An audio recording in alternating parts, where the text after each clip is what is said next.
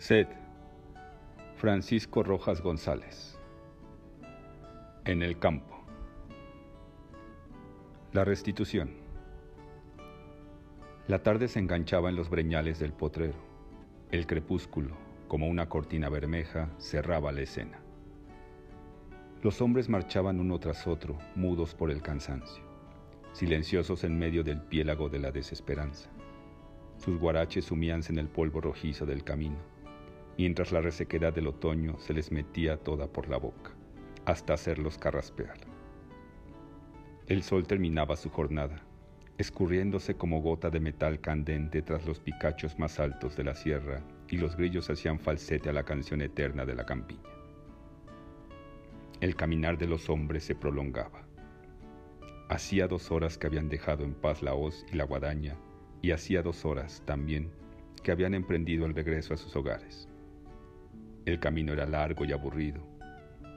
Segaban por entonces el potrero del gorrión, el más lejano del casco de la hacienda. Los viejos les aconsejaban, para hacer menos penosa la caminata, que cantaran a coro el alabado, como ellos lo hacían allá en sus buenos tiempos. Pero los jóvenes, pensando de otro modo, creían que valía más mirar cara a cara la angustia espolearse ferozmente hasta hacer que la bestiecilla hambrienta saltara el lienzo espinoso de los convencionalismos, para encontrarse en campo abierto y fecundo. La noche se echó sobre ellos con la fiereza de un águila caudal. Las estrellas descolgaban sus hilillos de luz hasta hacerlos chocar en las aristas agresivas de los pedruscos.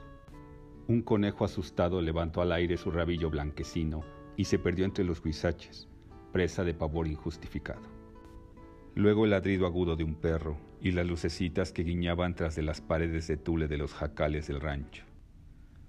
Bajaba la última cuesta el apretado grupo de campesinos, cuando un mocetón enorme y negro se puso al habla con aquel otro larguirucho y desgarbado que abría la marcha.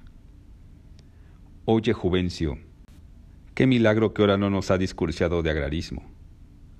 Es que vengo redengao, vale, tacho. No me quedan alientos más que para irme a tirar panza arriba en el petate. Me eché solo dos tareas de gilo en todo el día. Pues ahora que ya pedimos la restitución, tú tienes que decirnos muchas cosas, igual que antes. No sea que se desavalorinen a hora de lora. Échales otra habladita. Ya sabes que todos hacen lo que tú les dices. Ya se las echaré, ya se las echaré, dijo con desgano Juvencio, mientras apretaba el paso con dirección a su casa. Cuando el campesino empujó la puerta de su jacal, sus tres hermanos, sentados en cuclillas en torno del molcajete, comían a grandes tarascadas las gruesas tortillas que salían de manos de la madre, la señora Pánfila, vieja seca y corriosa como una garrocha de otate. El chisporroteo del fogón permitía observar aquella cara larga, de facciones durísimas, como labrada a machetazos en el tronco de un mezquite. Sus ojos chiquitines veían viva e inquietamente como los de una ardilla acosada. Juvencio entró al jacal y fue a besar la mano que le tendió la madre. Buenas noches, madre, dijo en voz alta. Buenas, Juvencio, ¿qué tal te fue? Buenas, muchachos, dijo dirigiéndose a sus hermanos.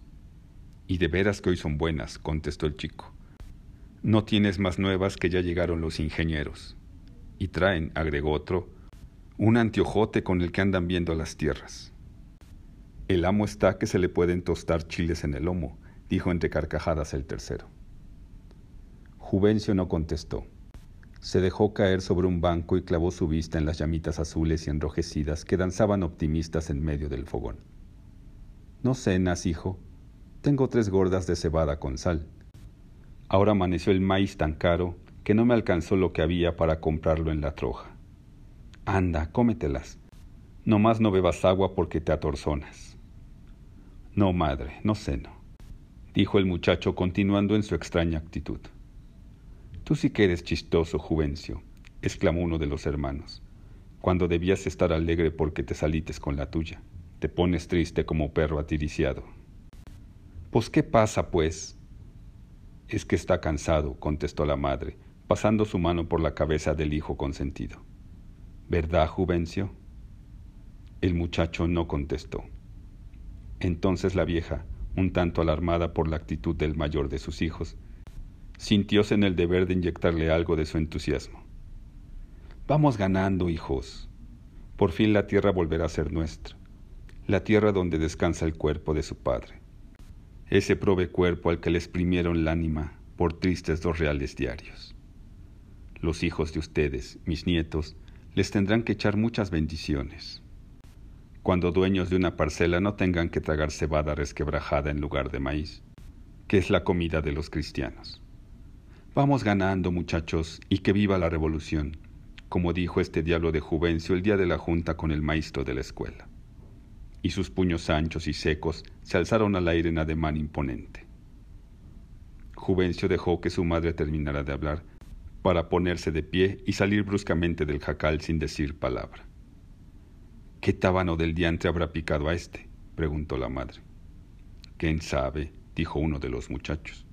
Como es tan atravesado, es capaz de irle a armar boruca a don Demetrio, que anda disque encabezando la Guardia Blanca del señor Manuel. Vamos saliendo a buscarlo, propusieron los otros dos. No, dijo la madre prudentemente. No creo que mi Juvencio sea tan atascado de ir a clavarse en las astas de un toro, a dormir todo el mundo, mientras yo levanto los trastes de la cocina. Los tres muchachotes se echaron en sus petates. A poco roncaban estruendosamente.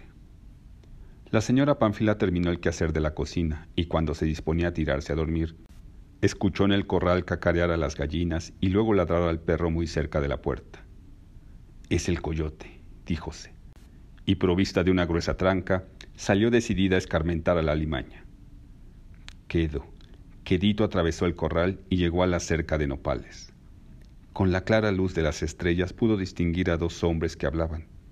Llena de curiosidad, se acercó hasta poder escuchar perfectamente. Y como te decía ayer, Juvencio, de fraile y viejo hay que oír consejo. El amo don Manuel te admira, dice que tú eres el más entabacado del rancho y el único capaz de mandar la Guardia Blanca. Yo no sé, don Demetrio, cómo el amo me manda estas embajadas. Él sabe bien que yo fui el mero agitador, que yo empecé con el argüende del agrarismo. No puedo traicionar a la gente, no puedo porque todos tienen confianza en mí, hasta mi madre está alborotada con el reparto. ¿Y qué con qué? Tú no ganarás nada el día en que les den la tierra a cien pelaos mugrosos. A ti ni creas que te van a dar más que a ellos, te toca lo mismo que a todos. Una rebanada de temporal, donde van a recoger puras zancas de pinacate. De otro modo tú serás el mandón. Tendrás caballos, tierras de riego a medias, ganado, armas, dinero. ¿Qué más quieres? Yo por viejo no he sido el escogido, pero tú sí tienes los requisitos para el caso. Anda, hombre, Acepta siquiera para que tu madrecita, la buena de mi comadre Pánfila, deje ya de trajinar.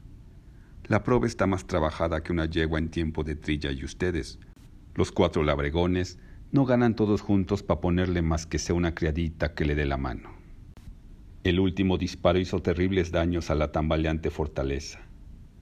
Juvencio quedó mudo, con la barba clavada en el pecho y removiendo la tierra suelta con el guarache.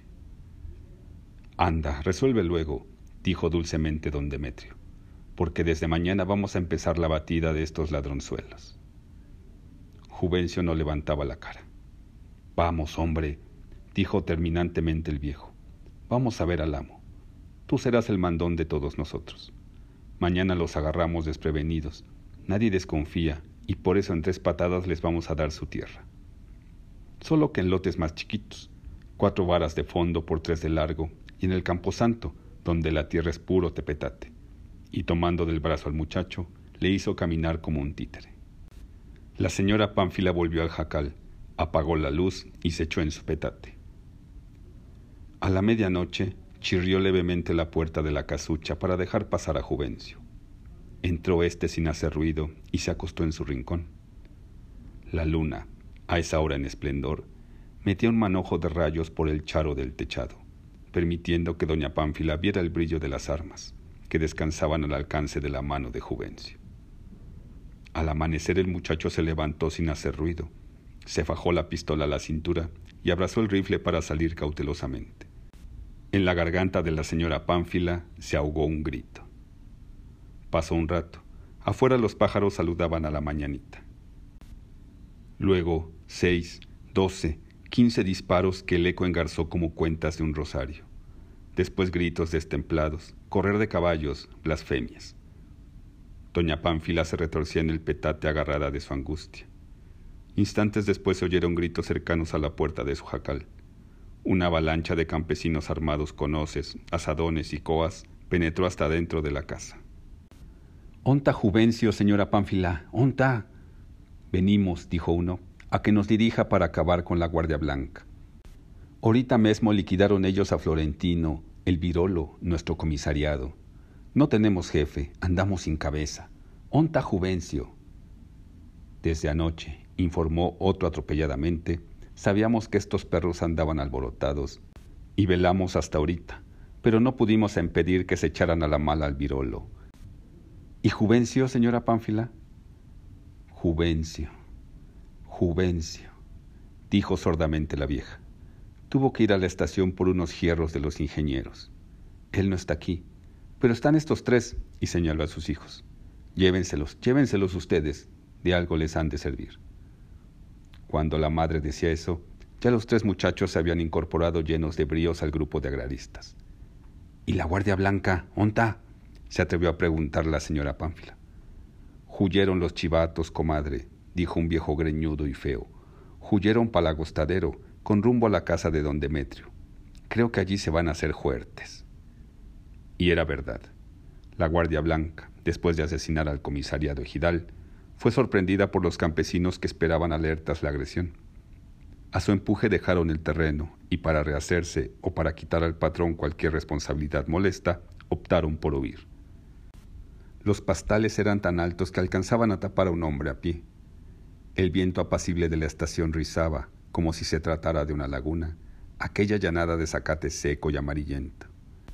En medio del potrero estaba el jacal de paja del viejo Demetrio.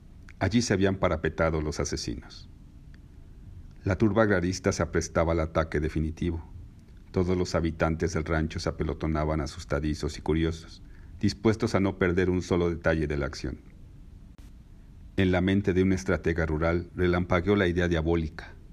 Había que prender fuego por los cuatro lados del pastal. La casa de paja de Demetrio ardería como yesca. Y de esta hecha, dijo el ocurrente, no saldrán vivos ni los zorrillos. El plan fue recibido entre aplausos y alaridos. De pronto salió de la multitud un hombre agitadísimo. Con la voz quebrada por la emoción, dijo a gritos. Un momento, señores, no prendan fuego al zacate. Entre la Guardia Blanca anda Juvencio Torres, nuestro amigo, nuestro guía, al que debemos que hayan venido los ingenieros, el que pidió al gobierno que nos devuelvan nuestras tierras. Un momento, no prendan fuego todavía. Sí, que prendan fuego al zacate seco, no faltaba más, dijo la voz cascada de doña Pánfila. Mi hijo Juvencio Torres no está entre ellos. Ya les dije que ganó para la estación esta madrugada. Fue por unos hierros que son menester a los ingenieros para empezar la tasajeada. Pero si Jesús el milpero lo vio con sus propios ojos, dice, por más señas, que andaba en el cuaco tordillo del dijunto su padre. Pues Jesús el milpero mintió con todo el hocico, dijo resueltamente la vieja. En sus manos está la vida de Juvencio, señora Pánfila. Diga la verdad. Nosotros le perdonamos la falla a su hijo por lo mucho que hizo por la causa. Priéndanle juego al pastizal, roncó la vieja. Priéndanle hora que sopla aire y cuatro hombres se fueron por diferentes rumbos, armados de teas incendiarias. Pronto el pastizal empezó a crujir y a increparse presa de las llamas. El círculo de lumbre se iba estrechando poco a poco en torno de la casucha de don Demetrio. La lumbre bañaba el campo fantásticamente. Las ratas salían despavoridas de sus cuevas. Las serpientes abandonaban sus nidales entre chiflidos pavorosos. El humo subía en apretada y negra columna. Una vaca brincó el lienzo, dejando atrás a su becerro carbonizado. Los gorriones huyeron en bandadas y el ambiente pronto se tornó espeso, pesado, como algo palpable. La ceniza arrastrada por el aire transformó en florones grises las copas verduzcas de los árboles. El anillo de fuego apretaba su radio violentamente. Algunos de los escondidos en la casa de Demetrio salieron desesperados al campo. Allí se echaron de rodillas y con los brazos abiertos en cruz decían a gritos oraciones ejaculatorias. Los ojos vivaces de la señora Pánfila en vano buscaron a su hijo. En su corazón sentía un íntimo orgullo. Su juvencio era tan hombre que no sería capaz de salir a inspirar lástima o a que lo maldijeran por traidor. Inmóvil, recargada contra un mezquite, dejando que el viento le despeinara las canas y paseando su mirada de ardilla entre las brasas que hicieron del potero una ascua, así permaneció la vieja hasta ver que el último puntito rojo desaparecía entre las cenizas. El hijo menor se acercó cariñoso a la madre. Ella, viéndole la cara renegrida por el humo, tomó la punta del delantal para limpiársela, mientras secamente le largaba una pregunta. ¿No se les fue ninguno? El instante que me dio entre la pregunta y la respuesta fue para ella un siglo. No, madre, todos murieron abrazados. Pasó una turba de chiquillos montando a caballo en cañas secas de milpa. El que hacía de capitán lanzó cerca de la señora Pánfila un grito estridente. ¡Que viva el agrarismo! Sí, que viva, roncó la vieja mientras tronaban sus dedos tiesos de vejez. Que viva, aunque a sus enemigos haya que darles en la mera madre. Luego mordió sus labios resecos hasta humedecerlos con sangre.